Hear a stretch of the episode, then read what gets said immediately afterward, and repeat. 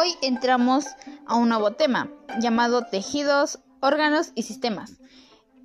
Pero recordemos cómo se forma un tejido, ¿ok? Esto es formado por un conjunto de células iguales y da como resultado un tejido. Y varios tejidos agrupados forman un órgano y varios órganos forman un sistema muscular, óseo, forma diferentes sistemas, ¿ok? Pero en este caso hablaremos de los tejidos. Eh, principalmente tenemos cuatro. El tejido colectivo. Este forma el tejido óseo, el cartílago, centrílago, la piel y la sangre.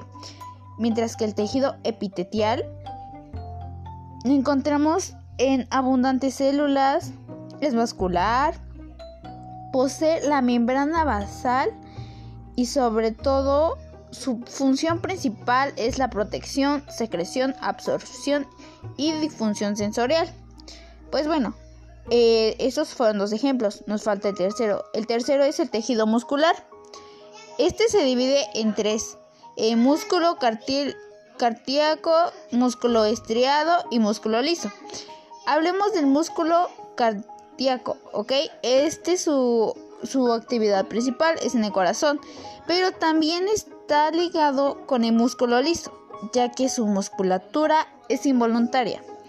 Eh, como cuarto tenemos el tejido neuronal. Este contiene una neurona llamado eurolioas. Esta es la célula principal, ya que contiene la principal información de la neurona. Y las neuronas se dividen en dos, en las sensoriales y en la neurología, o neurología, también llamada. Eh, pues bueno, las sensoriales son interneuronas de, proyecto, de proyectos motores o motoras.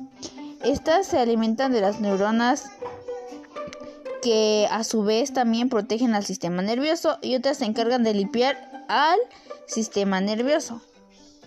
Y pues bueno, cambiando, cambiando de, de tema, tenemos el siguiente tema que es el tema Epitelio. Hay varios epitelios, plano, cúbico y cilíndrico, ¿ok?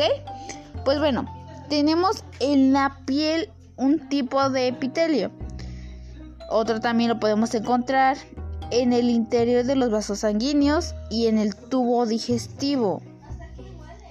El tejido epitelio se, se usa en el recubrimiento con el que se vuelven a recubrir los órganos por dentro y por fuera.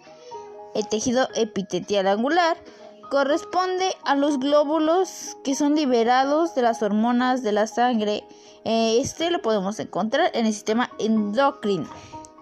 Pues bueno, otro ejemplo también es la saliva, ya que la saliva pasa por el transcurso del tubo digestivo y este llamado un tejido epitelial.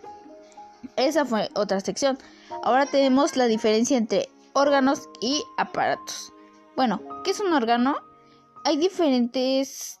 es donde hay diferentes tejidos agrupados para combinar una función. Se agrupan en aparatos y sistemas. Un ejemplo es el corazón.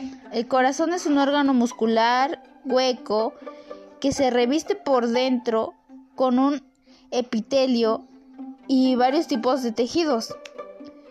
Y lo que lo hace interesante es que al bombear sangre, este proporciona cuatro tipos de tejidos con él. Mientras que los pulmones ya están revestidos y por dentro con un epitelio que secreta sustancias mucosas y estas a su vez permiten la limpieza del tacto respiratorio. En él están ubicados los alveolos que corresponden a los tejidos. Otro ejemplo es el estómago. Eh, el estómago tiene un recubrimiento interno y a su vez tiene unas células cualitarias y lisa involuntaria, mientras que el encéfalo tiene un tejido nervioso colectivo que las recubre. Pero para entender este tema mejor te tienes que preguntar qué organelos están dentro de él para que así podamos tener más información. Pues bueno, ahora viene lo que es un aparato. Un aparato es un conjunto de órganos que contribuyen a una función principal. Sí, a una función principal. El, el de una secuencia anatómica o que la retrae. Pues bueno, en este ejemplo e incluye mucho el aparato digestivo. Eh, este sistema es un conjunto de órganos y estructuras análogas. Este sistema lo podemos encontrar como sistema endocrino. Este no necesariamente tiene una secuencia anatómica, mientras que el hígado es este, encontrado o el intestino delgado atraviesa eh, por la bilis y se va haciendo un recorrido sobre nuestro cuerpo. Pues bueno, ahora toca ver lo que es un sistema. Eh, un sistema circulatorio está conectado principalmente a un aparato. Sí, ya que a un aparato se le llama así cuando están unidos varios vasos sanguíneos como arterias, como alveolos y estos a su vez se estrechan la mayoría del tiempo con la sangre. Eso es lo que le hace parte de un aparato. Pues bueno, la otra es la fibra muscular. Está dentro del órgano llamado músculo. Sí, ya que hace una simple función en la que contrae para lograr su movimiento. Lo más importante de este es que es el citoesqueleto, sí, ya que su función es contraer y relajarse en el músculo. Eh, la neurona fábica es esta provoca neurotransmisores y estas a su vez necesitan organelos.